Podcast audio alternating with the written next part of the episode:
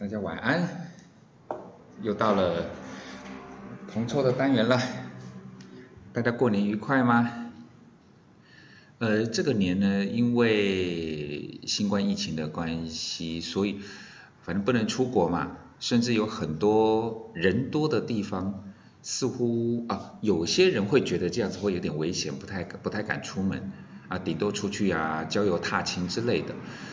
不过在这个吃饭的过，应该说在呃跟朋友啊，或者是说一些吃饭的场合，在这个过年呢，我听我我听到很多，不是今年，应该说最近这五六年吧，不一定要过年哦，任何一个时间点，我都会有，不管是朋友或者是朋友的朋友或者亲戚，都会问我一模一样的问题。各位，你有没有想过，要不要猜猜看？最近这五六年哦，只要跟八大碰面了，他都一定会问我跟铜臭味有关系的一个问题，一模一样的问题哦，你要不要猜猜看呢？哦，如果这个是可以开放 call call call out 抠 in，可以开放摸彩的话，这一题我就真的很想要设计来让各位来猜猜看，什么样子的题目，而且是很简单的哦，不是那种好像。啊，后续会延伸出很大的一些讨论的空间，但是这个问题都是起点，都会问。最近这五六年，甚至比五六年还要再更久，都会被遇到这个问题，就是现在还可不可以点点点？譬如现在还可不可以买股票？现在还可不可以买基金？就几乎都是从这两个问题开始。那布拉达回答的问题，我们今天先聊基金就好了，聊基金就好。如果说今天，包括大大你可能都会想说，布拉达那现在还可不可以投资基金？我会回答你，不但可以，而且你拜托开始，不但可以，拜托你赶快开始。至于是说我要投资哪一个国家啦，哪个区域啦，哪一种产业啦，哪一档，那个叫做后来的问题。但是这个概念上，我很希望各位可以厘清，就是基金跟股票在某个面向它很像，但是有一个地方是不一样的，就是你是从基金的这一个商品，你理解什么叫做定期定额。当然，你说股票可不可以定期定额？我待会顺便带一下好了。你说基金，它是不是因为它有一个定期定额？这个是你接触到基金的一个概念，就是无论是小资男、小资女，还是你每个月的经费相对有限的情况之下，你一档股票基本上就是几万块、几十万，甚至像大力光是几百万的这种，因为太贵了。所以你想用比较小额的金钱开始去开始去进行钱滚钱的这个动作，是从基金的定期定额开始，对不对？那我们就要讨论一下，那既然叫做定期定额，它的初衷是不是就代表第一个资金比较少，出发点比较小？但是还有另外一个更重要的，在之前好几次我们都有分享到所谓的。那个微笑曲线的这个概念，其实最重要的一定是在于你在扣款，你在扣款的这个动作执行之后，你所会面对的状况。各位，我跟跟各位说明一下，当你开始做基金定期定额扣款之后，你会碰到的情形呢，只有两种，只你只会碰到两种情形。而这两种情形呢，当你观念没有厘清的时候呢，你你反而碰到这两种情形的任何一种情形，你的钱滚钱的动作就会被终止。听起来很很吊诡，对不对？哈，我投资基金在做定期定额的过程中，我一定会碰到两种情形，而这两种情形发生。无论是 A 还是 B，它都会让我的定期定额的这个动作，钱滚钱的动作都会结束。怎么会变成这样？是啊，各位，我们先讲那两种情形。第一个是什么？你开始赚钱，你从开始定期定额扣款之后，你开始在获利。为什么这样？哎，这不是钱滚钱吗？是啊，因为在这个时候开始就会遇到一个问题了，开始就会听到一种想法，而这个想法是来自于你内心的想法。姑且不论外面有没有人在给你干扰，你的内心的想法就出来了：我该不该停利啊？现在有赚呢，我该不该落袋为安啊？该不该要获利出场啊？我如果不出场？它万一万一跌下来了，那我本来可以赚的不就没赚到吗？但是你另外一个声音又讲说，那但是万一你出场它一直涨怎么办？所以在这个过程中，你会先面对到是，它明明在钱滚钱，对不对？因为这个状况 A 是叫你在正在获利中，你正在获利中，坦白讲，你的心情你说好也好，但是你说心情也会烦吗？你也会烦闷的，因为。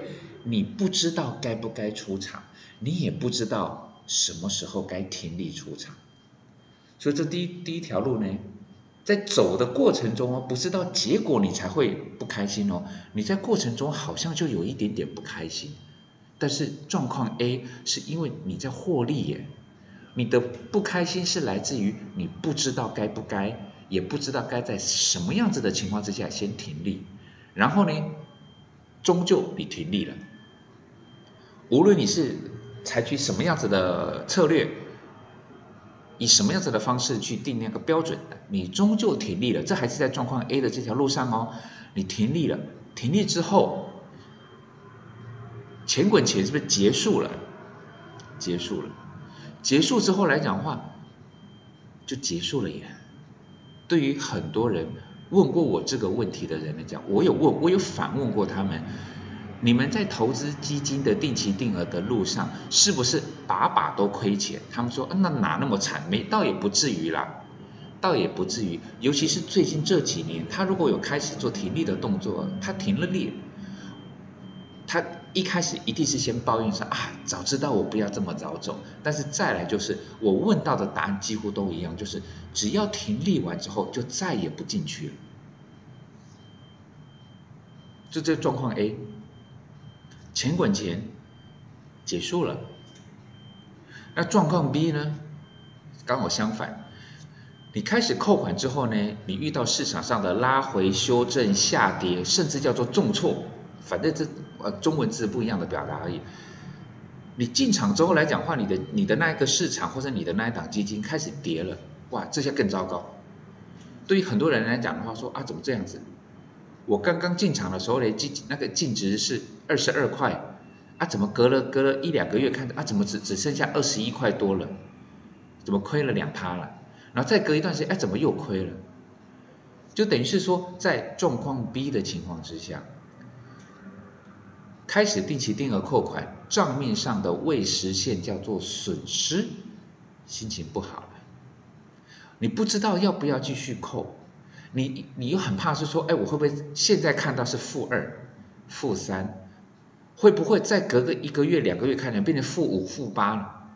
再看变负二十了怎么办？然后过程中跟状况 A 一样，在过程中心情就极度不美丽。只是跟状况 A 不一样，状况 A 是你走了怕它继续涨，你不走你怕那个纸上富贵与你无关。那状况 B 呢？是走了，你怕它涨上去了，就是你你停损嘛，对不对？对你来讲，你是定期定额停损，你怕你走了它涨上去，你又怕你不走它又继续往下跌，然后到了结到了状况 B 的结束是什么？你受不了了，无论是亏了多少，你受不了了，你决定出场，钱滚钱，不要说钱滚钱了，原本的钱还被减损了，哇，你心情不美丽到了一个极点。但是各位，这两种情况都是在定期定额过程中，我讲那个过程，结果其实是不应该出现的。但是这两种情况的过程是必然会出现的，必然会出现的。所以为什么会在前一段时间跟各位分享说定期定额的所谓的方法，包括月 K D 的死亡交叉，你就。有获利的时候，你就赶快先出场，然后再继续往下扣。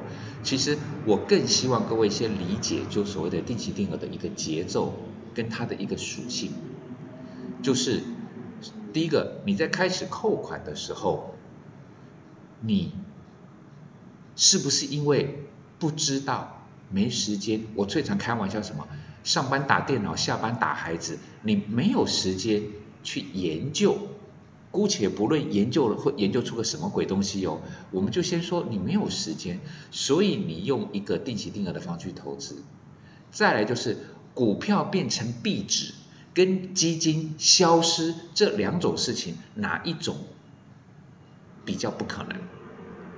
某一档股票就是某一家公司，某一家公司倒闭消失了，跟一个国家跟一个区域。跟一个产业会消失，哪一种比比较不可能？一定是后者。冰岛曾经出事，阿根廷也曾经出事，甚至像连俄罗斯他们都曾经出过事。但是你一个国家要整个消失在世界的地图上，那基金于不可能，对不对？但是单一个股会有机会成为壁纸，对不对？各位很常听到啊，地雷股啊，消失了啊，壁纸啊。所以你会选择基金，是因为基金的风险相对于比较低，对不对？然后你会选择定期定额，是因为它的成本扣款的起步相对比较便宜，你可以负担得了，对不对？这两个不就是基金在做定期定额的开宗明义的这两个特质？你也掌握到了，但是我会比较希望各位，包括在过年这段期间，其实。还是会有朋友在问，我都会跟他讲说，你开工吧。他说啊，是不是因为还会涨啊？这个是不是就是概念上的问题？是不是因为还会涨，所以我才要定期定额？那万一跌下来了怎么办？不过各位，你一定要记得，定期定额它的一个特色就是无论涨，接下来是涨还是接下来是跌，你只要。不是那种买了摆了就不管了。如果摆了就不管，那我们前两三个礼拜在分享那个所谓的，呃，把微笑曲线把它升级化的那种策略，那就没有讨论的必要，对不对？如果买了就摆着，那就摆着啊，就不要管啦。但是我们的态度不是，我们是知道怎么样去把定期定额的效果发挥到最大。但是重点就是在于执行的过程的。开始，你一定要记得，很有可能，非常有可能，甚至你应该希望，从你开始定期定额扣款的那天之后，市场就开始跌了。我还蛮觉得你大家应该往这个方向去希望，希望它在修正。为什么？当它在修正，是不是就从你开工？你就进入到了微笑曲线的左半段，它只要市场修正，它只要净值下跌，我开始扣款，我第一个月我可能买到的是两千个单，呃两百个单位，第二个月我买到，因为它修它的价格跌了嘛，我买到的是两百一十二个单位，第三个月啊又跌，我买到的是两百二十五个单位。当你的单位，如果那个单位你觉得好像感觉没有那么强烈的话，你说你用几张几张的股票概念去想也可以啊。你第一次买到两百张，同样的价你并没有增加成本哦，同样的成本投入，你第一个月买到了两百张，第二个月呢你买到了两百一十五张，第三个月你买到了两百三十三张。其实你的成本投入是一样，但是你买到的张数越来越多，你的平均成本是不是降低了？你的张数是不是累积够多了？这不就是我们在做定期定额？其实我非常希望说，当我要定期定额的时候，我就是这么干。只是这样子跟一般人对于投资这两个字的概念有一点点冲突。很多人的想法是什么？就是我买了就是要涨啊，买了就是要赚啊。如果真的要的话，我还比较期待你先跌一阵子，你让我扣，你让我。无论是不是越跌越加码，但是你跌我就扣，你扣我扣我就开心，我累积到比较多的单位数，我也累积，我也控制降低了我的基金的成本，平均成本。市场多空会循环，定期定额它走的是一个中长期甚至是比较长期的路。当市场在循环的时候，月 K D 死亡交叉你开始扣，为什么我要用月 K D 死亡交叉开始扣？我希望的不就是你跌下，你准备开始，你有可能，你有可能开始跌的时候，哎，那我要开始扣了，因为你越跌我越扣，我不知道你会跌到什么程度，我也不知道你会用什么方式去跌，你是用缓缓的跌，还是横向的整理，还是急跌大跌重挫，我不知道。但是我知道你现在是死亡交叉了，我可以开始扣款，开始扣扣扣，我等到下一次的死死亡交叉获利了，我就先出场，累积一笔资金，再继续进行下一次的进行定额扣款。我的钱滚钱的动作是不会中断的，各位，钱滚钱的动作在定期定额的这个角度上面，它是不会被中断。通常被中断的都是投资人自己把它阻断掉，所以前面两三个礼拜跟各位讲的是所谓的操作或者是概念的一个一个简单的方法。不过我更希望今天跟各位，因为主要就是因为在过年这段期间，还是被问到这几年同样的问题，我只能给各位一个简单的小结论，不是因为明天下个礼拜。或者是下一个月，今年还会再大涨，所以才要鼓励各位做定期定额的扣款。而是如果它真的还在往上涨，你定期定额扣款你是可以获利的，对吧？因为在往上涨嘛。那如果它没有往上涨而往下跌，你刚好可以进行所谓的微笑曲线的一个布局，你之后依然可以享受到定期定额投资基金的甜美的果实。所以，凡定期定额，怕都不怕你选择了什么样子的标的。我不是说完全不要挑啦，当然还是有方法可以挑。我们以后我们再来慢慢的聊，对不对？不过我怕的是大家永远都在等，永远都在等。就像五六年前，甚至在更早，各位，如果你现在有在喝茶喝咖啡，大家平心静气。听巴拉达问你一个问题：之前的金融海啸跌破四千点，凭良心哦，各位得凭良心哦，从四千涨到了八千，涨了一倍，你觉不觉得它涨太多了？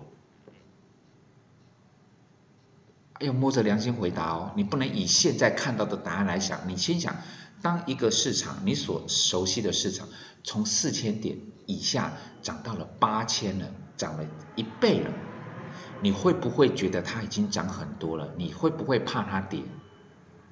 九千了，一万点在之前，但那一万点叫做天险，叫做高点，叫做过不去的。